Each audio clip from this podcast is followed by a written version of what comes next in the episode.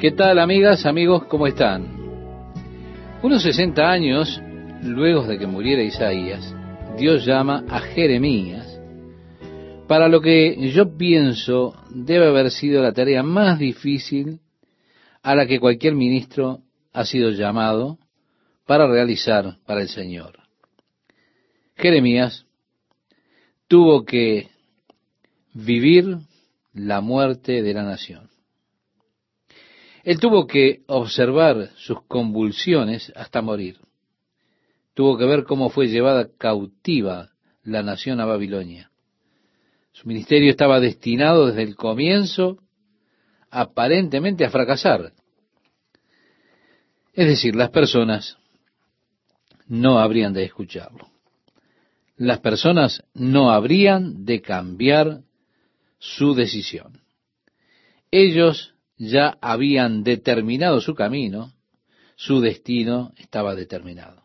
Aún así, como Dios es fiel, Dios continuó testificándole a ellos hasta el final, hasta que fueron llevados cautivos a Babilonia. Él realmente no se detuvo luego. Él tenía a Daniel, tenía a Ezequiel allí en Babilonia, para continuar testificándoles, inclusive luego del cautiverio de la nación. Pero el ministerio de Jeremías no fue exitoso en cuanto a llevar a esas personas de regreso a una relación espiritual con Dios. Ellos iban cuesta abajo.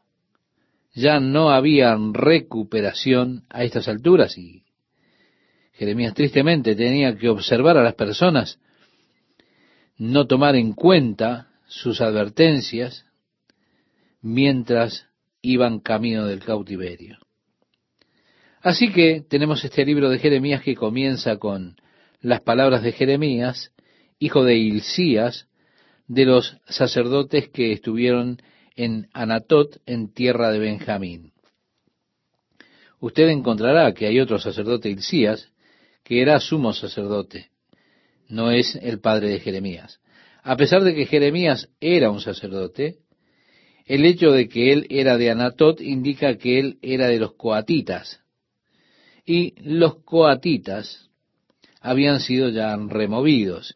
Esta particular rama de los levitas ya habían sido removidos del sumo sacerdocio.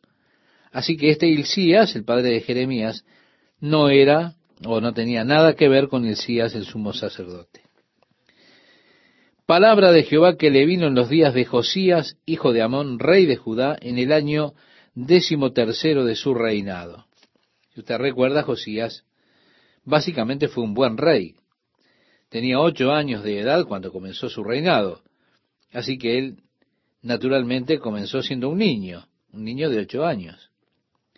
Él solo era un, podríamos decir así, un, como un títere en el comienzo de su reinado en aquel trono, mientras otros hombres tenían buena influencia sobre Josías, y de esa manera él instituyó reformas espirituales en el quinto año de su reinado. Para el tiempo en que la palabra del Señor vino a Jeremías, las reformas espirituales de Josías habían sido bastante efectivas en que ellos se habían deshecho de la mayoría de los altares de Baal, los lugares altos donde ellos adoraban los dioses falsos donde el pueblo de Israel adoraba esos dioses falsos, eran esos altos, ¿verdad? Aún así estaba en sus corazones todo aquello. Aunque si bien exteriormente hubo una aparente reforma espiritual, en el interior de ellos no se volvieron de corazón a Dios. Así que fue una época de avivamiento espiritual externo, porque el rey era un rey piadoso. Pero ni bien Josías murió, la nación cayó nuevamente en la idolatría, lo que indica que realmente no fue un movimiento de sus corazones hacia Dios, lo que vivieron con Josías, sino que fue algo solamente superficial, buscando complacer al rey y no a Dios. Ellos simplemente acompañaban las reformas espirituales. Así que debido a que era un acto solamente superficial no algo que caló hondo en el corazón de la nación, incluso durante el reinado de Josías, Jeremías clamó contra las cosas que sucedían. Durante el reinado de Josías, ellos reinstitucionalizaron la adoración en el templo. Pero Dios dijo, vayan al templo y díganle al pueblo mientras entran, no confíen en vanidades diciendo el templo del Señor, el templo del Señor es este. Dios dice, yo los he abandonado. Así que mientras Josías era rey, si bien Jeremías no enfrentó realmente una persecución, una vez que Josías murió, Joacín subió al trono y Joacín comenzó a perseguir al profeta Jeremías. Hubieron varios intentos de asesinarlo. Él fue colocado en un calabozo. Lo mismo sucedió durante el reino de Sedequías. Jeremías pasó la mayor parte del tiempo en prisión. Así que él nombra estos tres reyes. El verso 3 del capítulo 1 nos dice, le vino también en días de Joacín, hijo de Josías, rey de Judá, hasta el fin del año undécimo de Sedequías, hijo de Josías, rey de Judá, hasta la cautividad de Jerusalén en el mes quinto. Si hubo otros dos reyes que reinaron durante ese mismo período, pero sus reinados fueron cortos. Joacás y Joaquín ambos tuvieron un reinado de tres meses durante el mismo período que Jeremías profetizaba. Debido a que ellos reinaron tan poco tiempo, Jeremías no los nombra como reyes que reinaron. Puede ser que el Señor no habló a Jeremías durante estos periodos particulares en que Joacás y Joaquín reinaron. Así que tenemos tres reyes principales. Josías reinó durante 31 años, luego Joacín reinó por 11 años y Sedequías reinó por once años hasta que fue llevado cautivo por Nabucodonosor. Y allí le fueron quitados sus ojos a este rey y fue llevado cautivo a Babilonia. Pero Jeremías continuó viviendo allí. Nabucodonosor le dio a Jeremías la opción de quedarse allí o ir a Babilonia, debido a que él fue acusado de traición durante una parte de su profetización, porque él le decía al pueblo, mire, ríndanse a los babilonios, ellos los tomarán. Así que es mejor rendirse a ser devastados. Por eso él fue acusado de traición y lo pusieron preso como resultado de eso. Ellos pensaban que él estaba en conspiración con los babilonios.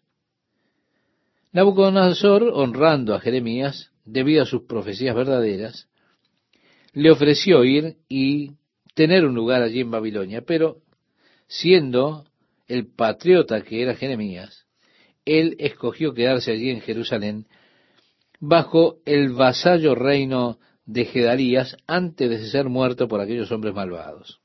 Después él fue en cierta forma raptado y llevado a Egipto. Aún así él quería profetizar.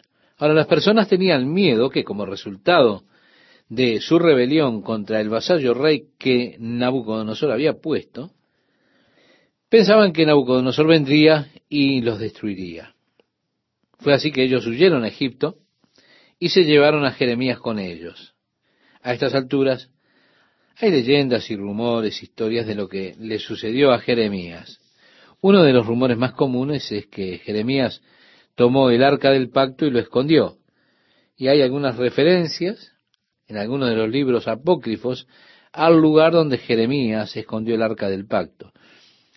Otras historias son referidas a que él tomó uno de los jóvenes príncipes y lo llevó a Egipto y luego, de acuerdo a algunas leyendas que son especialmente promulgadas por las personas que son llamados israelitas británicos, aquellos que buscan identificarse con las raíces anglosajonas, es decir, que buscan eh, referirse a las tribus de Israel como en relación a estos anglosajones, ellos dicen que Jeremías llevó al príncipe a Inglaterra, donde él se volvió rey allí, y que la actual reina de Inglaterra y el príncipe Carlos son descendientes directos de la línea davídica, Y de esa manera Dios ha guardado su promesa de que la simiente de David siempre tendría a uno sobre el trono.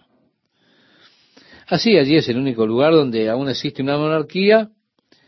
Ellos son descendientes directos. Ellos entonces hacen todo este gran lío tratando de probar su relación étnica, la relación que hay entre las razas anglosajónicas y los británicos y escoceses y daneses y demás. Mire, en inglés la palabra danés es danish. Mire usted, dan ish. En hebreo la palabra ish significa hombre. Así que dan ish sería el hombre de Dan, la tribu de Dan. Con lo cual los daneses vendrían a ser de la tribu de Dan. Los británicos en inglés se dice British. Entonces usted ve Ish al final de la palabra y ellos dicen que son las tribus perdidas de Israel. De seguro esto no es una suficiente evidencia, una evidencia sólida para probar lo que ellos reclaman. Tiene que estar establecido que los reclamos están basados más sobre la fantasía que en la realidad de los registros históricos. Estas son solo parte de las historias alrededor de Jeremías. Se piensa que él fue muerto finalmente en uno de los afluentes del río Nilo, pero la Biblia no nos dice nada, así que nosotros tampoco debemos hacerlo. Son solo suposiciones luego de que la Biblia termina su registro. Ya en el versículo 4 leemos, vino pues palabra de Jehová a mí diciendo, antes que te formase en el vientre te conocí, y antes que naciese te santifiqué, te di por profeta a las naciones. Hay muchas preguntas en el día de hoy acerca de cuándo es que comienza la vida, especialmente cuando se trata con el tema del aborto. Creo que es significativo que Dios le declare a Jeremías, antes que te formase en el vientre te conocí, y antes que nacieses te santifiqué. Los propósitos de Dios para nuestra vida no fueron establecidos después que hemos nacido. No, no. Los propósitos de Dios para nuestras vidas están establecidos desde el comienzo, desde el principio del tiempo. Lo que Dios le dice a Jeremías, él podría perfectamente decírselo a usted, estimado oyente. Antes que te formase en el vientre te aparté para el propósito y el plan que tengo para tu vida. El tema consiste en que nosotros descubramos y llegamos, o que lleguemos a estar en armonía con ese plan que Dios tiene para mí, que Dios tiene para usted, porque eso es lo importante para nosotros. Nuestro destino ya ha sido determinado. La Biblia dice, en Efesios capítulo 2, versículo 10, porque somos hechura suya, creados en Cristo Jesús para buenas obras, las cuales Dios preparó de antemano para que anduviésemos en ellas. Dios ya ordenó aquello que Él tiene planificado para su vida, estimado oyente. Mientras tanto, Él obra en su vida preparándolo para esas obras. De esa forma nosotros obramos sus obras. Es decir, Dios está trabajando en nosotros aún en este momento. El apóstol Pablo habla acerca de estar apartado desde el vientre de su madre en cuanto a él. La mano de Dios estuvo sobre mí desde el comienzo. Él tiene el reconocimiento de eso. Yo estoy seguro de que cada uno de nosotros, mirando hacia atrás, puede ver cómo la mano de Dios ha estado sobre nuestras vidas desde el comienzo.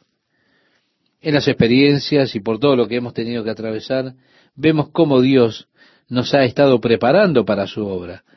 Así que Dios le habla a Jeremías y le habla acerca de su estado prenatal. Jeremías, en el versículo 6, leemos, y yo dije, Ah, ah, Señor Jehová, he aquí no sé hablar porque soy niño. Es lo que Jeremías le responde a Dios. Como usted se puede imaginar, los años que Jeremías profetizó y el hecho de que él aún estaba vivo luego del cautiverio y fue a Egipto y demás, Jeremías, cuando él comenzó o fue llamado por Dios, tendría entre 17 y 25 años de edad cuando vino el llamado de Dios para él. Es lo que se estima generalmente, entre 17 y 25 años. Ahora, ¿puede imaginar usted a un muchacho de 17 años y Dios diciendo, te conocí desde antes que fueras concebido y te separé? Tú debes ir a hablar con el presidente. Y debes decirle así, dice el Señor. Estimado oyente, estoy seguro de que usted hubiera tenido el mismo problema que Jeremías. Hubiera dicho, ¿quién soy yo, Señor? Soy solo un muchacho. Esto es lo que la palabra hebrea significa aquí. Yo solo soy un muchacho joven. Eso indica un adolescente. Pero el verso 7 expresa, y me dijo Jehová, no digas, soy un niño, porque a todo lo que te envíe irás tú y dirás lo que te mande. Muchas veces parece que cuando Dios llama a una persona para un servicio particular, ellos eran conscientes de sus incapacidades para cumplir ese servicio para Dios. Por ejemplo, Dios llamó a Moisés y Moisés dijo, Dios, yo no puedo hablar. No he sido capaz de hablar y ni siquiera puedo hacerlo ahora. Muchas veces las personas intentan excusarse a ellas mismas debido al reconocimiento de su propia incapacidad. Pero en realidad, Dios no está buscando personas capaces o talentosas, no. Él solo busca personas con voluntad. Que nosotros no salgamos con nuestras propias habilidades, nuestro propio genio, sino que confiemos en el Señor y andemos en el poder del Espíritu. Así que Dios le dice, no digas eso, no digas que no puedes, no digas que no eres más que un niño. Gedeón, por ejemplo, dijo, no me pueden tomar en serio, mi padre no es nadie y yo soy el último de la familia de mi padre, no me pueden tomar en serio. Saúl, cuando Samuel le dijo, Dios te ha llamado para ser rey sobre Israel, él dijo, oh, no, no, debe haber algún error. Es que muchas veces cuando Dios coloca sobre nuestro corazón lo que Él tiene en mente, nosotros decimos, Señor, aquí hay algún error. Los ángeles vinieron con la dirección equivocada le están entregando el mensaje a la persona equivocada, Señor. Ese no soy yo. Pero la misma conciencia de nuestra incapacidad es precisamente lo que nos califica para lo que Dios quiere hacer. Porque Dios dice, no con ejército ni con fuerza, sino con mi espíritu, ha dicho Jehová, a través del profeta Zacarías, en el capítulo 4, verso 6 de su libro. Así que no se trata de mi habilidad, lo que Dios está buscando. No, no, es solo un instrumento lo que busca Dios a través del cual Él pueda hacer su obra.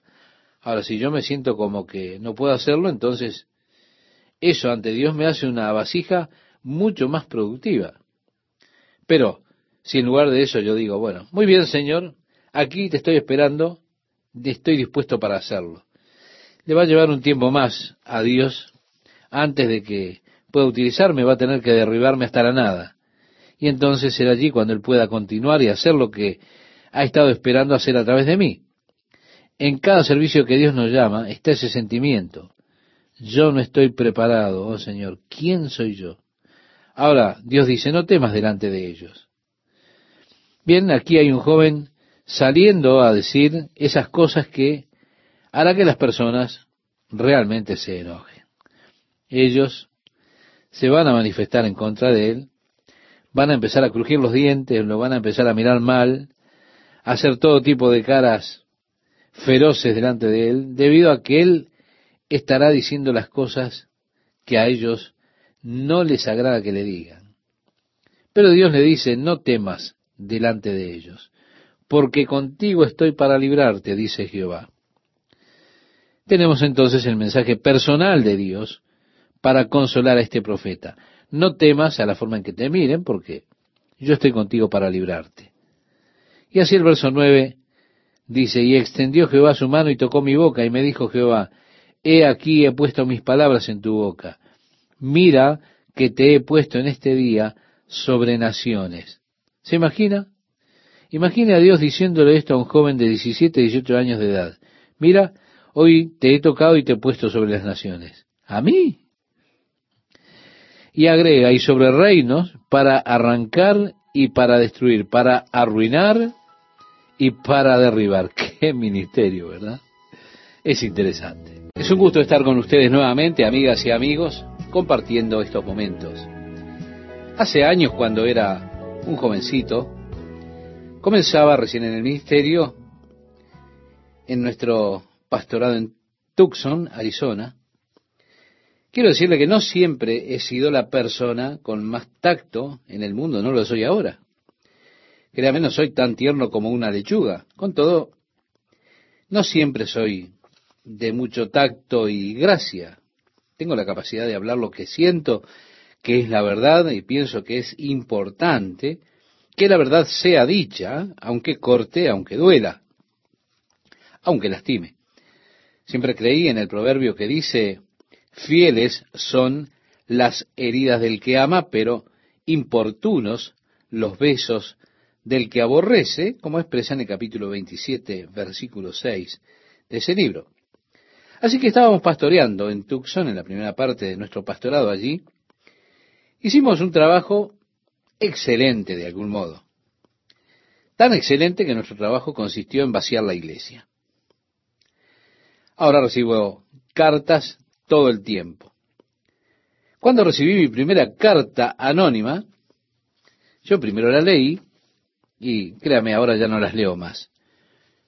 Así que yo decía cuando Jesús era un niño, era carpintero en el comercio de su padre, y nunca leemos acerca de él usando alguna herramienta para destrozar.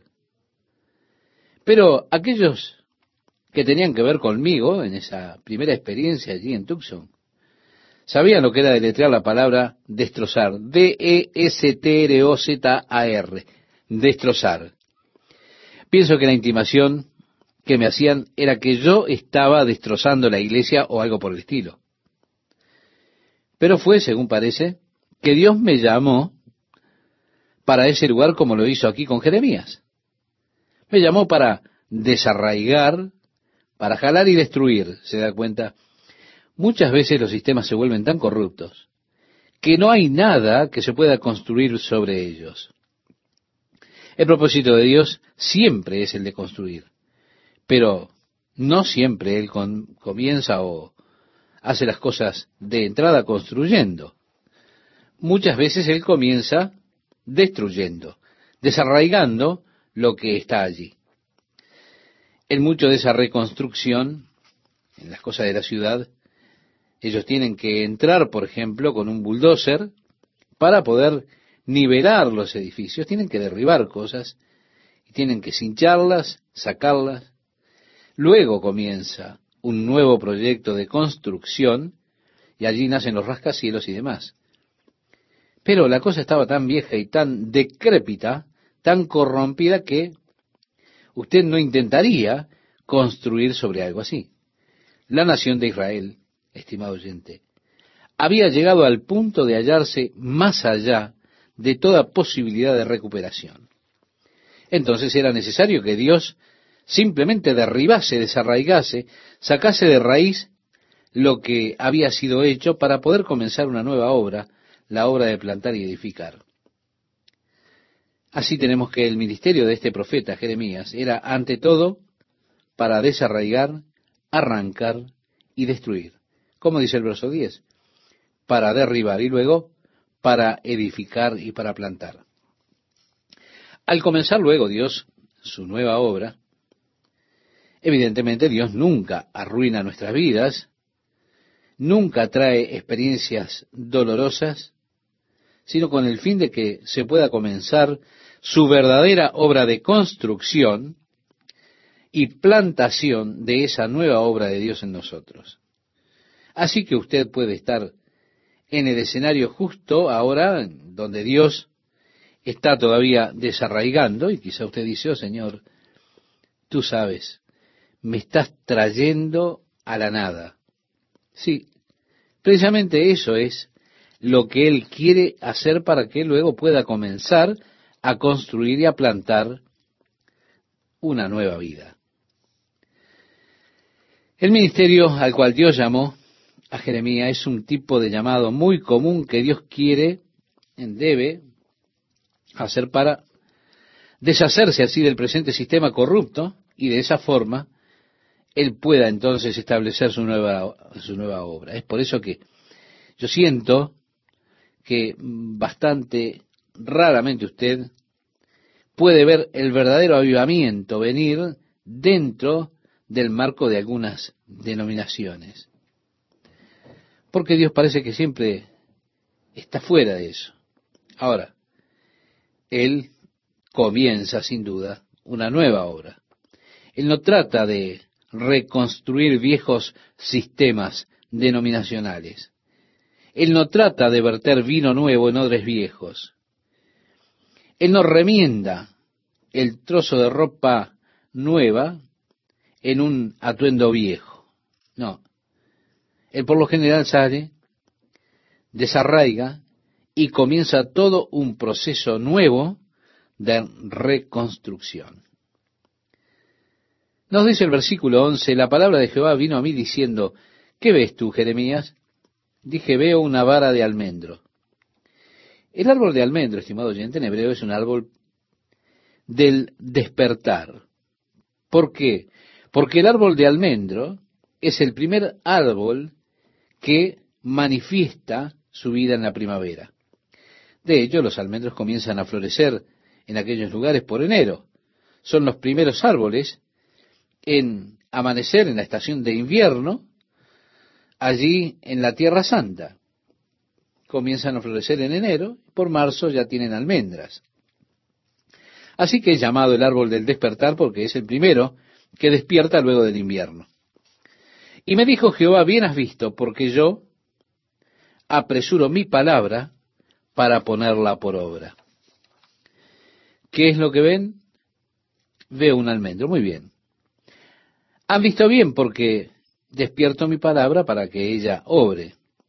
Vigilaré mi palabra para que obre. En el versículo 13 leemos, vino a mí la palabra de Jehová por segunda vez diciendo, ¿qué ves tú? Y dije, veo una olla que hierve y su faz está hacia el norte. Me dijo Jehová, del norte se soltará el mal sobre todos los moradores de esta tierra. Ahora bien, Babilonia estaba de hecho hacia el este, pero para atacarlos tenían que venir por el norte, descender desde el norte, en lugar de venir a través del desierto. Así que esto es una referencia a Babilonia y su pronta invasión. Porque he aquí que yo convoco a todas las familias de los reinos del norte, dice Jehová, y vendrán, y pondrá cada uno su campamento a la entrada de las puertas de Jerusalén, y junto a todos sus muros en derredor, y contra todas las ciudades de Judá, y a causa de toda su maldad, proferiré mis juicios contra los que me dejaron e incensaron a dioses extraños, y la obra de sus manos adoraron. Así vemos a Dios que habrá de traer juicio sobre su pueblo por causa de esas maldades, porque ellos se olvidaron de Dios y se volvieron a los dioses y estaban quemando incienso a esos otros dioses, adorando a esos pequeños ídolos hechos con sus propias manos.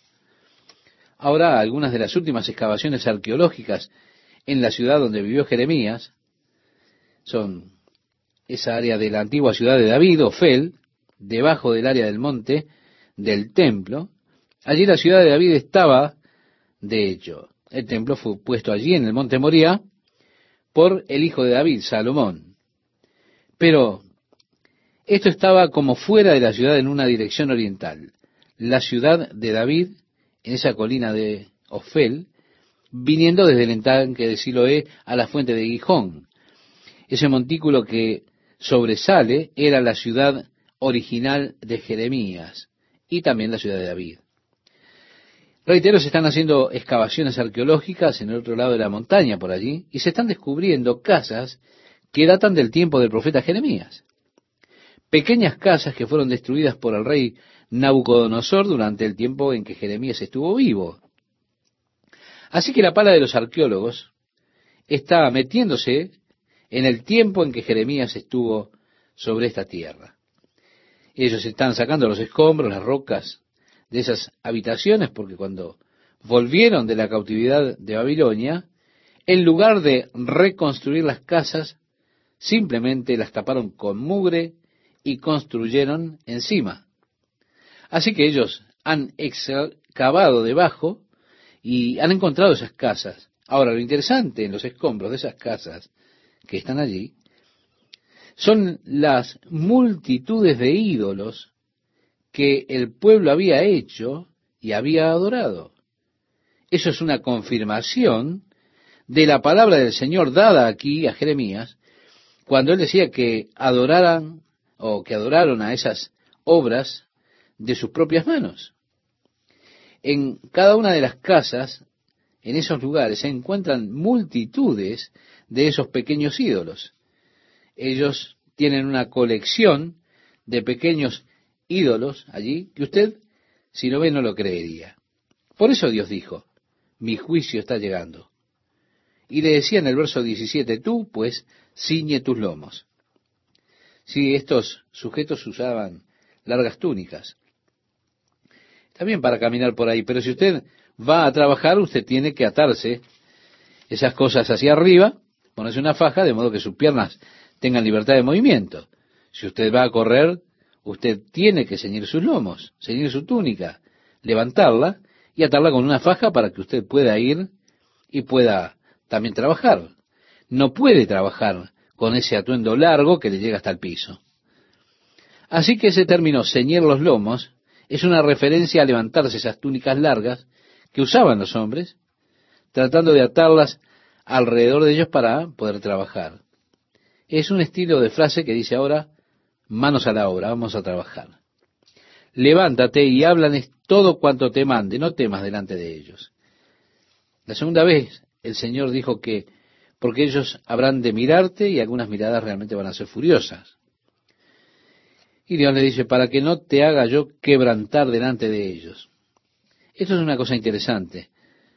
Sí, muchas veces, especialmente cuando usted tiene un mensaje, usted ni siquiera mira los rostros de las personas si el mensaje es áspero.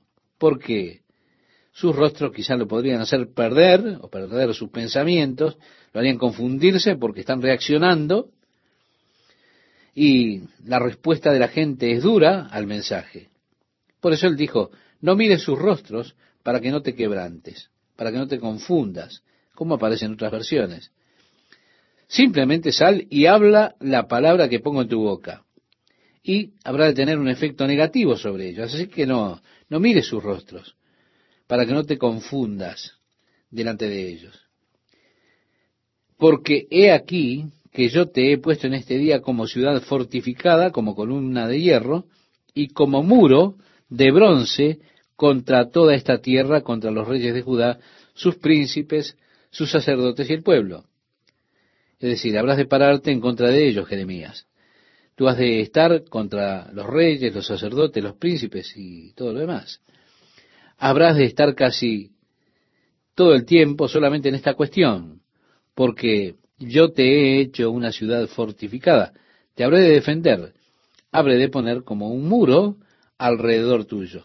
Pelearán contra ti, pero no te vencerán, porque yo estoy contigo, dice Jehová, para librarte. Ahora, aquí está la comisión de Jeremías. Ese es su llamado. Y a mí me resulta interesante este llamado. Y que en este llamado Dios no establezca alguna imagen de algo hermoso. Jeremías, te habré de llamar para un trabajo maravilloso. Tú has de ministrar para mí. Tú eres un ministro, quiero que manejes un Cadillac y vivas en Lido Island y disfrutes de lo mejor ahora. Porque después de todo, tú eres mi hijo, entonces mereces lo mejor. No. Dios estableció la verdad de lo que habría de acontecerle a Jeremías. Le dijo, no habrá de ser fácil. Así que mejor no mires sus rostros, porque te amedrentarán. Yo te he puesto en contra de reyes, de príncipes, de los sacerdotes y el pueblo de toda la cuadrilla. Tú habrás de estar allí por ti solo y ellos han de ir contra ti. Pero no te preocupes, habré de estar contigo para librarte. Cuando el Señor llamó al apóstol Pablo, si usted recuerda, él iba camino a Damasco, y produjo ese cambio dramático en su vida. Entonces Pablo estaba allí, el Señor le decía, ahora Pablo te estoy llamando para ir a los gentiles. Y el Señor estableció para Pablo todo el ministerio que tenía para él. Y así, cuando Pablo vino a la ciudad de Damasco, a un ciego, por supuesto, estoy seguro que fue una total confusión mental que tenía Pablo. Él estaba camino a Damasco respirando amenazas contra esa nueva secta de cristianismo. De hecho, la palabra es respirar asesinatos contra ellos. Él estaba tan tenso, tan duro contra esta secta, que se atrevía a declarar que Jesús era el Mesías. Él estaba dispuesto a ir contra ella. Y él estaba respirando muerte en contra de ellos, buscando cartas para ponerlos en prisión a quienes llamaran al Señor allí en Damasco. Así en el camino tuvo esa experiencia transformadora de vida, cuando cayó sobre tierra, sobre la tierra, y apareció alguien que le decía, porque estás dando patadas contra el aguijón. Pablo dijo, ¿quién eres tú, Señor, para que te sirva? Y él le dijo, soy Jesús a quien tú persigues. Pablo dijo, ¿qué quieres que haga, Señor? El Señor le dijo lo que le había mandado a hacer. Porque cuando Pablo estaba en Damasco y todavía estaban aconteciendo estas cosas, estaba pasando todo esto en su mente después de tres días, el Señor le habla a un hombre de nombre Ananías y le dice, Ananías, ve, pon tus manos sobre Pablo o Saulo, como era su nombre anterior, para que él pueda recibir la vista. Ananías le dijo, oh, Señor, ¿está bromeando? No es cierto, ¿verdad? Me pusiste en una lista negra. He escuchado acerca de este hombre, es decir, Saulo. Él está haciendo estragos en la iglesia. Y aquí tenemos esta declaración, este tipo es, un tipo feroz. Pero el Señor le dijo, no te preocupes, ve y haz todo lo que te dije, porque Él es un vaso escogido para mí. Le he mostrado todas las cosas que habrá de padecer por mi nombre. El Señor dijo, Pablo, aquí es donde quiero que estés. Quiero que vayas a los gentiles pero la cosa no habrá de ser fácil. Te van a azotar, te van a golpear, te van a arrastrar fuera de la ciudad, pero quiero que vayas por mí. Pablo dijo, muy bien, entonces vamos por eso. Y pienso que es muy encomiable de parte del apóstol Pablo que, aun habiendo escuchado todas las cosas que el Señor le dijo que iba a sufrir, con todo, él asumió su compromiso, y eso es encomiable. En ocasiones a los ministros les gusta mostrarle a usted un camino de rosas. Simplemente reciba a Jesús y la vida habrá de ser hermosa. No tendrá más problemas, porque usted ha entrado en un maravilloso lecho de rosas. Simplemente súbase al colchón inflable y flote hacia los cielos. Ni modo. Jesús no dijo eso. Él dijo, miren, si no me recibieron a mí, no les habrán de recibir a ustedes. Si me persiguieron a mí, habrán de perseguirlos a ustedes, porque el siervo no es mayor que su Señor. Toma tu cruz y sígueme. Jesús no pintó una imagen color de rosa. Él les dijo la verdad. Y pienso que es importante que todos les digamos a las personas la verdad. No es fácil seguir al Señor. No es fácil servir al Señor. Usted estará yendo contra la corriente. Pero, como el Señor le dijo a Jeremías, pondré un muro alrededor de ti y seré tu defensa. Usted tendrá experiencias con Dios que serán invalorables al ver la mano de Dios sobre usted, al ver a Dios defendiéndolo alrededor suyo, al ver la obra de Dios. Eso es hermoso. En el capítulo 2 de Jeremías dice, vino a mi palabra de Jehová diciendo, anda y clama a los oídos de Jerusalén diciendo, así dice Jehová. Y yo le invito a que usted lea ahora estos primeros cinco versículos, donde Dios de alguna manera le dice, ¿qué he hecho? ¿Qué hice? Los mensajes eran permanentes. Siempre hay algún grupo al cual el mensaje se le aplica. Siento que Dios me está hablando de diferentes formas para ustedes en esta oportunidad, aún como Él le habló a Israel, como Jesús le habló a la iglesia en Éfeso. Él le dijo, oigan, ¿Qué he hecho para que ustedes me hayan dejado? Yo recuerdo todo el amor, la devoción el compromiso que tenían ustedes conmigo. ¿Qué hice? ¿En qué los ofendí? ¿Dónde me dieron la espalda? ¿Por qué? ¿Cómo es que ha vuelto su corazón de en pos de mí? ¿Cómo es que no tienen ya la misma devoción, la misma dedicación? ¿Qué iniquidades han encontrado sus padres en mí para que se den vuelta y sigan tras esas vanidades hasta que ellos mismos se vuelven vacíos? ¿Se da cuenta? Por eso le invito también que lea hasta el versículo 8 de este capítulo 2, antes de seguir en nuestra próxima emisión compartiendo algunos pensamientos al respecto. Son discursos floridos los que nos gustan. ¿Por qué? Es agradable ser agradable, así que usted sale y es agradable esta semana quizá con perogrulladas. Pero piense bien, usted, estimado oyente, es lo que usted piensa. Usted se vuelve lo que usted piensa. Sería bueno que corrijamos en este aspecto nuestros pensamientos. Todo el problema con el mundo es el modo en que los hombres están pensando. Deshágase esta semana de los pensamientos negativos.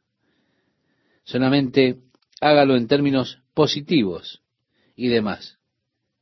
Y verá que ya no hay más predicación del Evangelio de Jesucristo. ¿Por qué? Porque el camino del Señor es difícil, es duro, no es fácil. Si usted sale y dice, no, es hermoso, es todo color de rosas, es agradable, entonces se habrá terminado la predicación del Evangelio de Jesucristo. Vino a mí palabra de Jehová diciendo, anda y clama a los oídos de Jerusalén diciendo, así dice Jehová. Amigas, amigos, ¿cómo están? Es un gusto compartir con ustedes una nueva emisión de la palabra de Dios para hoy. Bien, este es el primer mensaje que debía entregar Jeremías. Él sin duda pensaba, ustedes tienen sus obras, tienen sus organizaciones, podríamos decir en este tiempo, tienen sus comités, están funcionando, pero tengo algo contra ustedes. Han dejado su primer amor, diría Juan en el libro de Apocalipsis, cuando Cristo a través de ese pasaje que recuerda a la iglesia de Éfeso de donde había caído, le dice que se arrepienta. De hecho, Dios está llamando ahora al pueblo de Israel a lo mismo, a recordar ese primer amor que ellos habían tenido por Dios. Los días del primer amor. Sí, Dios está recordando eso a Jerusalén. Me he acordado de ti de la fidelidad de tu juventud, del amor de tu desposorio cuando andabas en pos de mí en el desierto en tierra no sembrada. ¿Recuerda el amor que usted tuvo por Dios entonces? Y así le recuerda Jeremías a este pueblo. Le dice, santo era Israel a Jehová, primicias de sus nuevos frutos. Todos los que le devoraban eran culpables. Mal venía sobre ellos, dice Jehová. Oíd la palabra de Jehová, casa de Jacob, y todas las familias de la casa de Israel. Así dijo Jehová. ¿Qué maldad hallaron en mí vuestros padres que se alejaron de mí, se fueron tras la vanidad y se hicieron vanos. En otras palabras, le dice Dios, ¿qué es lo que yo he hecho? ¿Qué hice? Siempre hay algún grupo a quienes el mensaje, este mensaje, aún se les aplica. Aún como Jesús le hablaba, reitero, a la iglesia en Éfeso. Él les decía, en el libro de Apocalipsis, en el capítulo 2, ¿qué fue lo que hice para que se aparten de mí? En otras palabras, yo recuerdo el amor, la devoción, el compromiso que tenían. ¿Qué fue lo que hice? ¿Cómo es que ustedes han apartado de mí su corazón? ¿Por qué no tienen la misma devoción, la misma dedicación que tenían? ¿Qué iniquidades encontraron sus padres en mí? Nos dice en otras palabras en este pasaje, para que se vuelvan y sigan esas vanidades hasta que ellos mismos se volvieron vacíos.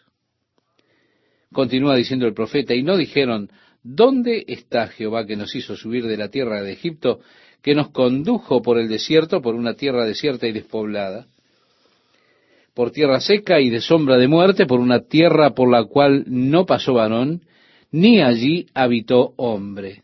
Y os introduje en tierra de abundancia, para que comieseis su fruto y su bien. Y así continúa con estas preguntas, ¿dónde está Jehová? Los sacerdotes no se preguntaron dónde estaba Jehová. Por supuesto, cuando los sacerdotes, los pastores se vuelven corruptos, entonces, ¿qué se puede esperar? Hay tantos hombres en el día de hoy que son tan liberales en su teología que ya no pueden calificar más como cristianos. Aún ocupan púlpitos, predican mensajes a las multitudes que asisten los domingos a la mañana, pero lo que predican ya no es el Evangelio, es trágico. La misma condición por la cual Dios ahora está clamando a Israel. Así que, estimado oyente, Dios habla contra ellos. Los sacerdotes que manejan la ley ni siquiera me conocen, dice Dios. Los pastores han transgredido en mi contra. Los profetas profetizan por Baal. El versículo 9 nos dice, por tanto contenderé aún con vosotros, dijo Jehová, y con los hijos de vuestros hijos pleitearé. Sí, aunque así con todo contenderé con ustedes, Dios dijo, porque pasadas las costas de Quitín y mirad. En otras palabras, vayan al oeste. Quitín era considerada la puerta de la parte occidental del mundo. Quitín es ciprés. Agrega y enviada a Sedar. Bien, Sedar es el portón o la puerta este. Así que, está diciendo el profeta, vayan al oeste o vayan al este y considerad cuidadosamente y ver si se ha hecho cosa semejante a esta. ¿Acaso alguna nación ha cambiado sus dioses? Aunque ellos no son dioses. No, la gente no hace eso. Todo el sistema religioso que tienen están tan profundamente involucrados en esto y esto está involucrado en sus aspectos culturales tanto que la gente no quiere cambiar sus dioses. Hablo de aquellos que adoran dioses falsos. Pero Dios dijo, sin embargo, mi pueblo ha trocado su gloria. La ha trocado, como dice aquí, por lo que no aprovecha. Espantaos, cielos, continúa diciendo el profeta Jeremías. Es decir, los ángeles miran hacia abajo y miran con asombro. Estoy seguro que lo que hacen muchas veces es esto los ángeles, yo estoy seguro que se asombran cuando nos ven que comenzamos a hacer cosas así. Ellos dirán, oh, mira eso, ¿qué es eso? ¿Se da cuenta? Ellos nos ven en nuestras acciones estúpidas. Y yo estoy seguro que piensan, no, esto, esto no lo puedo mirar. Ellos conocen el desastre en el que nos vamos a meter por causa de nuestras propias tonterías. Espantaos cielos sobre esto y horrorizaos, desolaos en gran manera, dijo Jehová, porque dos males ha hecho mi pueblo. Primero, me dejaron a mí fuente de agua viva. Muchas veces el agua es usada como un símbolo de vida. ¿Por qué? Porque el agua es el elemento esencial para la vida. El Señor con frecuencia toma de lo físico para explicar lo espiritual. Él dice, soy el agua viva. El que beba de mí no tendrá sed jamás. Jesús, en ese gran día de la fiesta de los tabernáculos, estaba la multitud congregada y él se paró allí y en el último día, el último y gran día de la fiesta, si usted recuerda en el Evangelio de Juan capítulo 7 versículos 37 y 38, Jesús se puso en pie y alzó la voz diciendo, si alguno tiene sed, venga a mí y beba. El que cree en mí, como dice la Escritura, de su interior correrán ríos de agua viva. También podemos mirar el último capítulo de la Biblia, la última invitación que encontramos en la Biblia. Esa invitación dice, y el Espíritu y la esposa dicen, ven, y el que oye diga, ven y el que tiene sed, venga, y el que quiera, tome del agua de la vida gratuitamente. Es la última invitación del Evangelio para que el sediento venga y beba del agua de vida libremente. Bien, ahora Dios dijo que ellos lo habían olvidado. Se habían olvidado de la fuente de agua viva, la fuente de donde sale el agua. Y en su lugar cavaron para sí cisternas. Esa tierra, con todo que es una tierra árida, realmente no recibe mucha lluvia. Por eso fue necesario allí que hicieran sistemas de agua exóticos. Los esenios eran capaces de existir en áreas muy secas, cercanas al Mar Muerto, donde usted puede tener quizá 25 milímetros de agua en todo un año, o al sumo 36, 37 milímetros. Es decir, la mayor parte del año podemos decir que tienen muy poca agua, en el total quizá lleguen a tener dos pulgadas, es decir, 50 milímetros. Pero el modo en que pudieron sobrevivir allí era construyendo esas cisternas.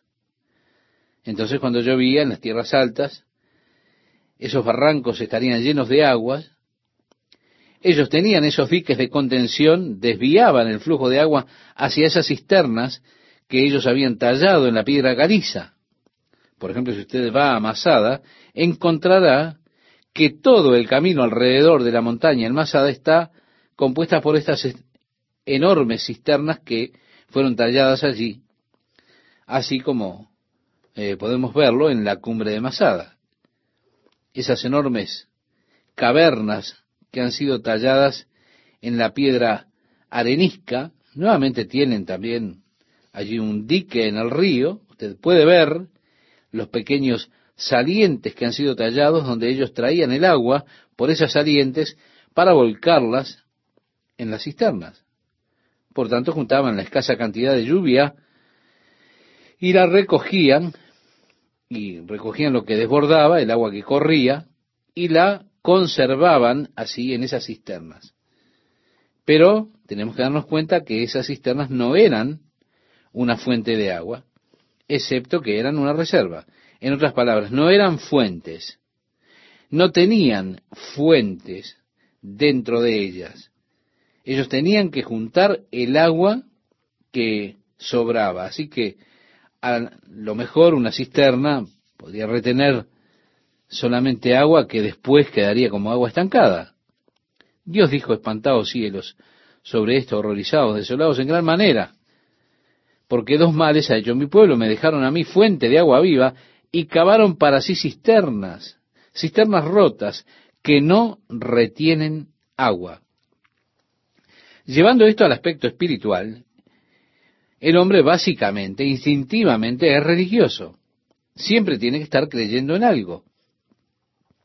Cuando los hombres se olvidaron de Dios, ellos establecieron algún sistema de pensamiento, alguna filosofía, conceptos, o lo que sea a lo que hayan llegado. Y se volvieron así devotos de eso, tuvieron que creer en eso, porque eso también requiere fe. Un credo para ser creído, para tener un estándar de vida, una filosofía de vida, o lo que sea, debe ser así. Así que los hombres crean su propia filosofía, sus propias bases lógicas para la vida. Esas son sus propias cisternas. Pero el asunto es que todas esas cisternas no pueden retener el agua, lo dejan al hombre sediento, no lo satisface. El resultado final es lo vacío, la vanidad.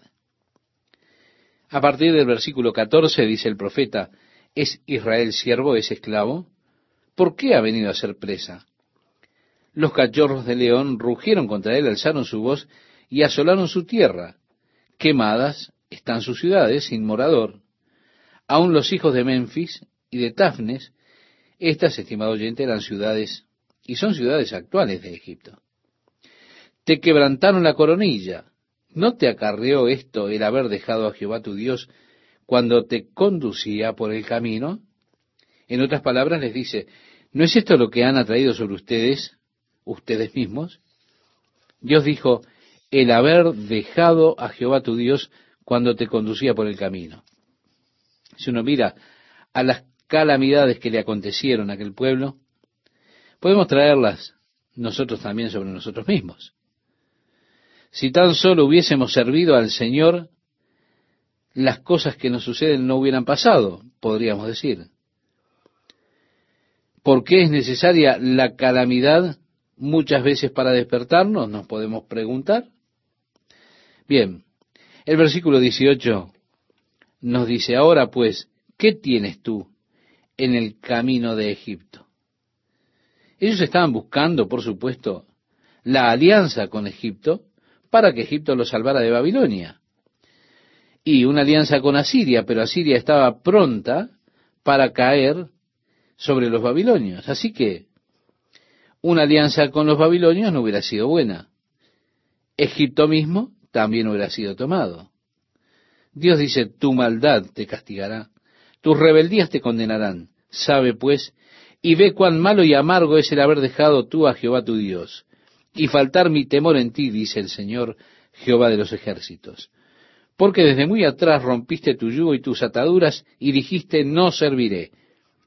Con todo eso, sobre todo collado alto, y debajo de todo árbol frondoso te echabas como ramera. Las montañas altas eran lugares de adoración. Allí bajo las arboledas que ellos plantaban, esos árboles verdes. Nuevamente tenemos entonces aquí los lugares de adoración cuando le dan la espalda a Dios. Y así cometían adulterio espiritual, estaban jugando, podríamos decir, a la meretriz en un sentido espiritual. Te planté de vid escogida, dice Dios a través del profeta, simiente verdadera toda ella. ¿Cómo pues te me has vuelto sarmiento de vid extraña? Tenemos nuevamente la figura, como lo ilustra gráficamente también Isaías, en el capítulo 5, de aquella vid cuyas uvas se habían vuelto silvestres. Dice el profeta Jeremías, aunque te laves con lejía. No tiene que ver esto con el salitre que usted conoce en el día de hoy, el nitrato de potasio, sino que era un residuo que estaba en el fondo de los lagos. Cuando los lagos se secaban, entraban allí en ebullición y eso lo usaban para hacer jabón. Lo usaban para limpiar. Aunque te laves con lejía y amontones jabón sobre ti, la mancha de tu pecado permanecerá aún delante de mí, dijo Jehová el Señor. Es que uno tal vez, o usted quizá intenta lavarse exteriormente, pero lo que tenemos es un problema interior. ¿Cómo puedes decir no soy inmunda? Nunca anduve tras los Baales. Mira tu proceder en el valle, conoce lo que has hecho, dromedaria ligera que tuerce su camino, asna montés, acostumbrada al desierto que en su ardor olfatea el viento.